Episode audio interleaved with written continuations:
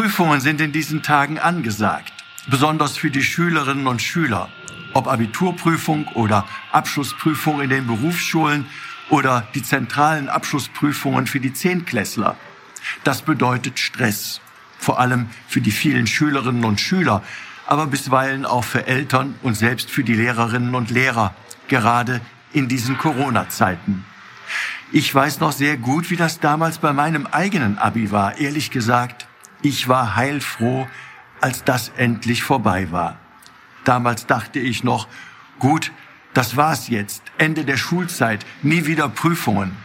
Aber so ist das dann ja leider nicht, selbst wenn nicht immer der streng kontrollierende Lehrer hinter einem steht. Prüfungen, die gehören irgendwie zum Leben, die hören nie auf.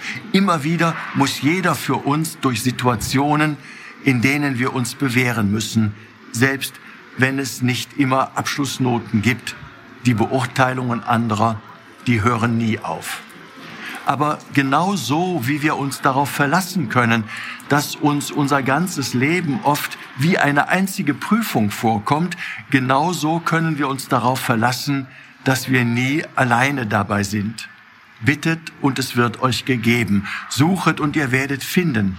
So hat es uns Jesus versprochen. Jesus war Mensch wie wir. Auch er wurde immer wieder auf die Probe gestellt durch seine Jünger, durch seine Freunde, durch seine Widersacher, ja sogar durch seinen Vater im Himmel. Aber bis zu seinem Tod am Kreuz ist er gehorsam gewesen, ist nicht weggerannt, hat nicht gekniffen.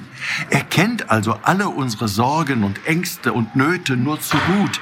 Er weiß, wie das ist, wenn wir auf die Probe gestellt werden. Daher ist seine Zusage, egal was kommt, habt keine Angst, ich bin bei euch bis ans Ende der Welt. Ein wunderbares Versprechen.